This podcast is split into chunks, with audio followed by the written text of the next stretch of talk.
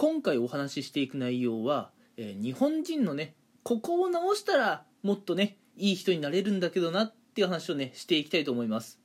うん。まあ日本人はねやっぱ海外の人と比べてなんかねやっぱりね良くないところがねいくつかあると思うんですけれどもうん。その中でもね今回ピックアップしていきたいのが同調圧力と呼ばれるものです、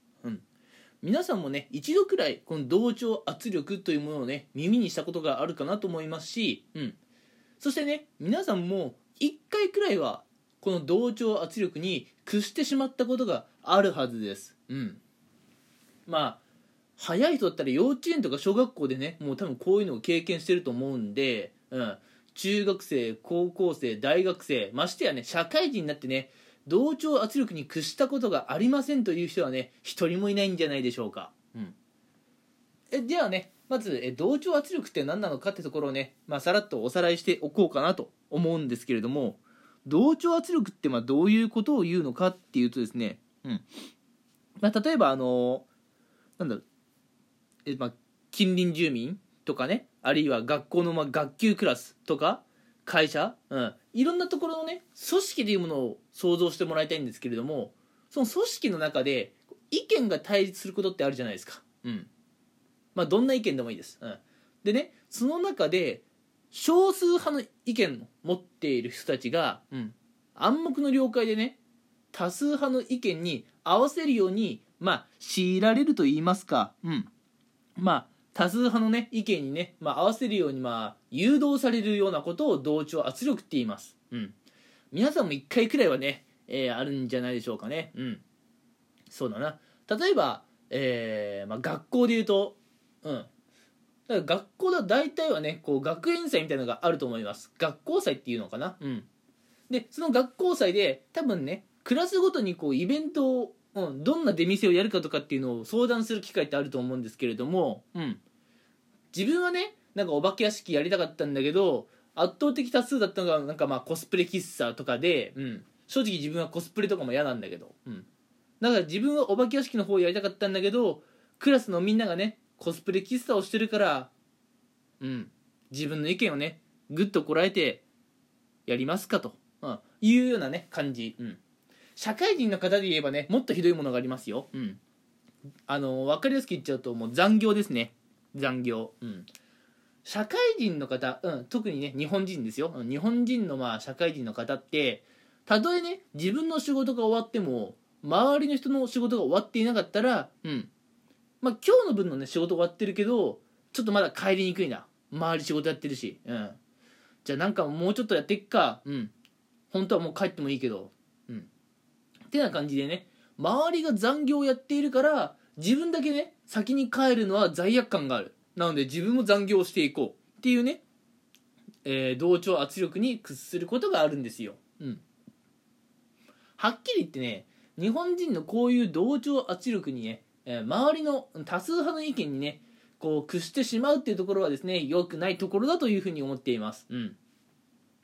だってささっきのね会社員の残業の例で言えばあなたの分の仕事は終わってるんですよね、あなたの分のやるべきことをやっているんだからもう帰ってもいいじゃないっていうのがね、まあ、すごくねシンプルな意見ですよね。うん。まあ他の人が困ってるのに手助けの手を差し伸べないっていう言い方をするとまあなんかちょっとね嫌な感じしますけれどもうん。でもまあ一応ねもう一回確認しますけどあなたの分の仕事は終わっているわけですよ。うん。周りが残業しているからじゃあ自分も残業するかだったらな毎日毎日残業ですよ。どうやったら定時に帰れるんですかって話ですね。うん。で日本人の多くはプライベートの時間って休日にしかないって思ってる方がいるんですよ。それはなぜか。平日は朝から晩まで仕事仕事仕事って思ってるからなんですね。いや違いますよ。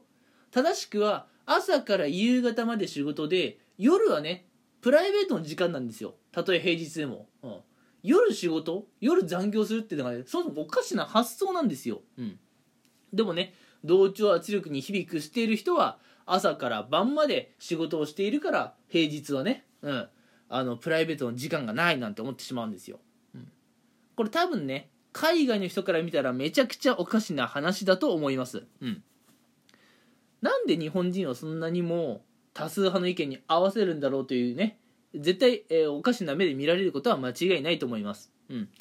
なので日本人はねもうちょっと、えー、まあ自己中心的というかね自己中に生きてもいいんじゃないかなと思います、うん、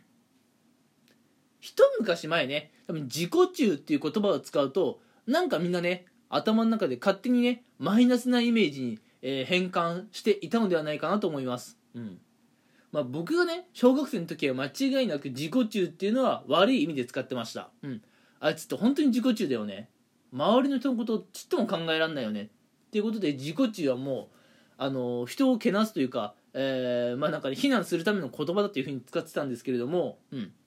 日本人に必要なのはもっとこう自己中に生きることじゃないかなと思います、うん、同調圧力に屈するんじゃなくてもっと自己中な生き方を見つけるっていうことがね大事かなと思います。まあそうは言ってもねなかなか難しいとは思いますけどね。うん。なのでね、えー、次回の、えー、このラジオの配信では、えー、どうやったらねこう同調圧力に屈せずにね日々生活を送れるかっていうところもねお話ししていこうと思います。はい。ということで今回は、え日本人のねここを直したらもっと良くなるよというところで同調圧力に屈しない生き方をしたら日本人はもっと良くなるはずだよっていうね話をさせてもらいました、うん、次回はね同調圧力に屈しないための対策法っていうのをねお話ししていこうと思います。それではね今回も聞いてくれてありがとうございました。